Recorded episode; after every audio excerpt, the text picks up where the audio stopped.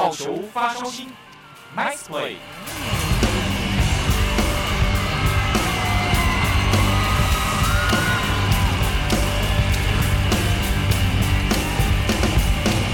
Hello，各位朋友们，大家好，欢迎收听本周的好球发烧星，我是子敬。很快的吼，又来到了礼拜五的晚上。那这个周末呢，有没有什么安排呢？如果没有的话，不妨来个棒球的轻旅行、小旅行。而且棒球这个运动呢，又是可以举家同乐的。为什么这样讲？其实至今目前访问到这些球员，很大的因素呢，都是因为，例如说家庭，爸爸、哥哥、妈妈，他们都喜欢看棒球，甚至打棒球。不是棒球也没关系。或许是垒球，或者是其他运动，都是给予我们呃小朋友们一个非常健康的娱乐，也没有让他们的父母担心，因为练运动的小孩不会变坏。本周呢，子敬再次走访了桃园棒球场，所带来的球员呢是潜水艇，也是我们国建国造。陈宇勋在脸书上面写的国建国造，张喜凯非常厉害的身体素质。为什么我这样讲？我们要知道说，一个下勾型的投手哦，他的呃协调、敏捷以及核心肌群，其实跟一般的投手是呃完全不一样，有点像颠倒的感觉。这一次呢，访问到喜凯，子敬觉得喜凯是一位非常成熟的球员。尤其他有虔诚的信仰，带领他在这个棒球这条路上呢，非常的，嗯，算是一种寄托啦。而且本人非常非常的谦虚。那在我们当天录音的过程中，我们得知说，呃，隔天喜凯是先发了。那我在过程中也跟他探讨了一下下勾球这个投球方法的一个秘密啦。那我们就废话不多说，我们就马上来听听我们乐天桃园张喜凯。首先，先请喜凯跟大家一下介绍自己的球队背号以及守备位置。大家好，我是喜凯，我是乐天桃园十六号，守备位置先发投手。那喜凯当初打棒球的缘分是怎么跟棒球结缘的呢？嗯，应该就是要追溯到我之前小学的时候，因为之前是我是住在乌来，是比较偏山上的，然后我们礼拜天都会有主日学，就是教会的一个活动。然后结束之后，带我们的那个老师就会带我们到他的家，在山上，我们就会在那边自己包的球，就是用报纸里面包石头，然后用胶带这样包起来，然后就在那边玩玩玩，玩到之后，就是发现自己蛮喜欢这个运动的，然后那个老师也是觉得说，哦，觉得我在这这方面蛮有天分的，然后也是这样，然后我就跟我妈妈说，妈，我想要去打棒球，之后。就加入校队之后，就打到现在。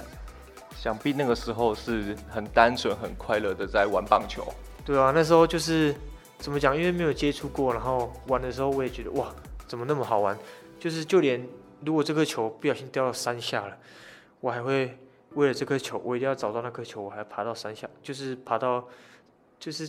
怎么讲？那已经算悬崖了吗？就是还要还要下去去捡那颗球，就是热爱到这种地步了。是，对啊。那到最后最后走进棒球这个领域的时候，是为什么会走到投手这个角色嘞？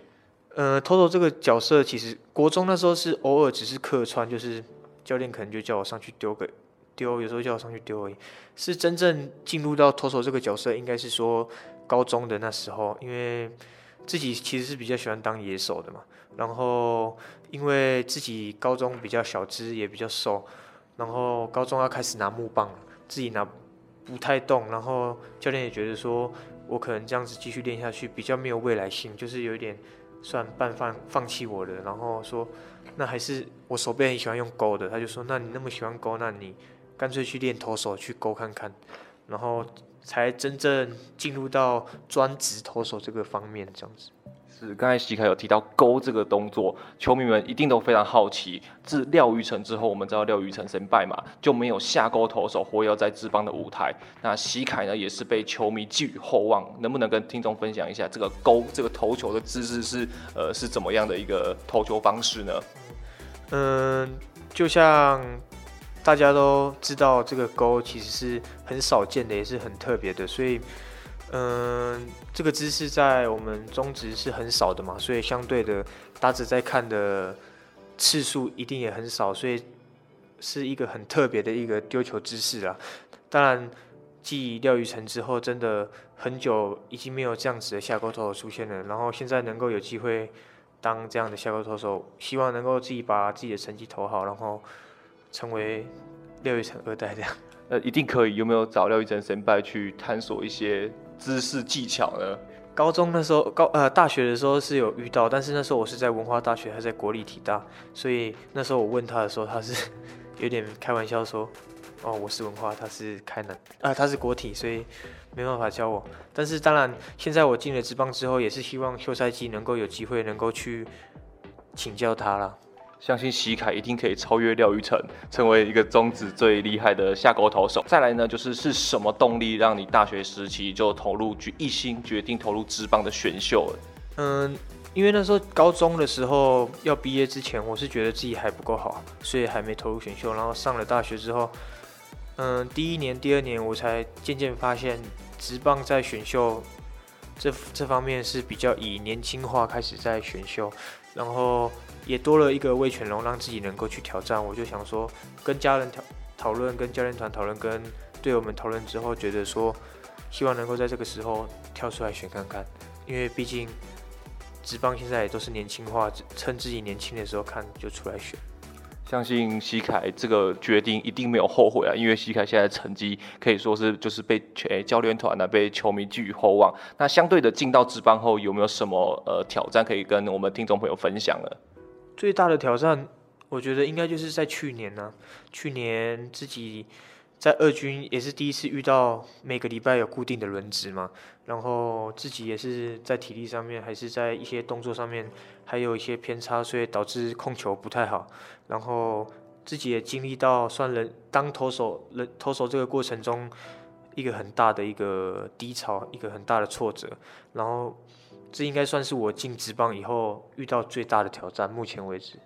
那说到挫折，有没有什么释放压力的小撇步来跟我们听众朋友分享一下？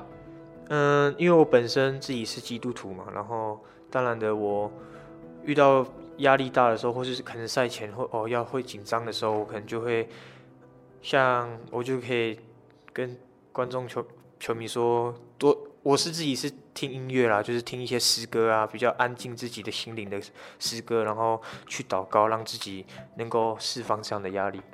那提个外话，信仰对于来说，对于西凯来说是一个非常重要的部分。那你觉得信仰这个部分在打球方式，它帮助你的什么？我觉得帮助我就是在球场上更有自信、更有信心吧，就是不会去害怕说。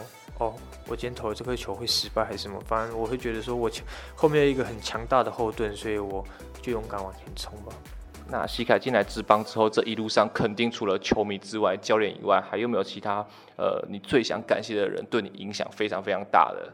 最想感谢的当然就是从我开始打棒球就一路支持我的家人们嘛，然后他们其实也是不管从我。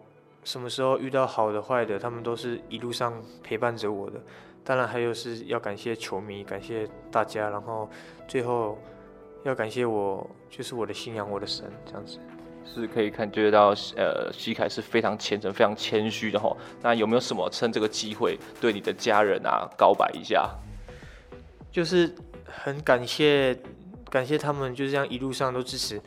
就像我说的，我从小到大的比赛。只要他们能有空，甚至没空，他们还是会抽空到球场来看我比赛，就是很感谢他们。然后希望我能在球场上好好的表现。然后我相信这也是给我的家人们一个怎么讲很大的骄傲了。肯定家人们一定以你为荣。那对于球迷来说呢？球迷有一路上支持你的球迷，有没有什么真情告白想对他们说的？就是谢谢球迷。一路上的陪伴，然后，嗯，虽然我们现在乐天比较不稳定，但是我希望球迷能相信我们，因为我们每个球员都是希望能在球场上拿出最好的表现，因为比赛难免会有输赢，所以我希望大家都能多一点的鼓励，然后少一点的责备，我相信我们会越来越好的。上半年的上半年有没有什么调整的状况？上半季的一些训练计划？嗯，目前为止就是。照着去年在二军所调整每个礼拜先发的这个轮值的那个节奏去做，然后每场比赛前都会告诉自己要有自信，要有信心，上了球场就大胆的去面对，然后剩下的就交给我的神这样子。在我们录音的同时，紫金得知说西凯明天要先发，先预祝你拿到胜投，而且呃比赛内容精彩，那就谢谢西凯接受我们好球发烧星的专访，谢谢，谢谢谢谢谢谢大家。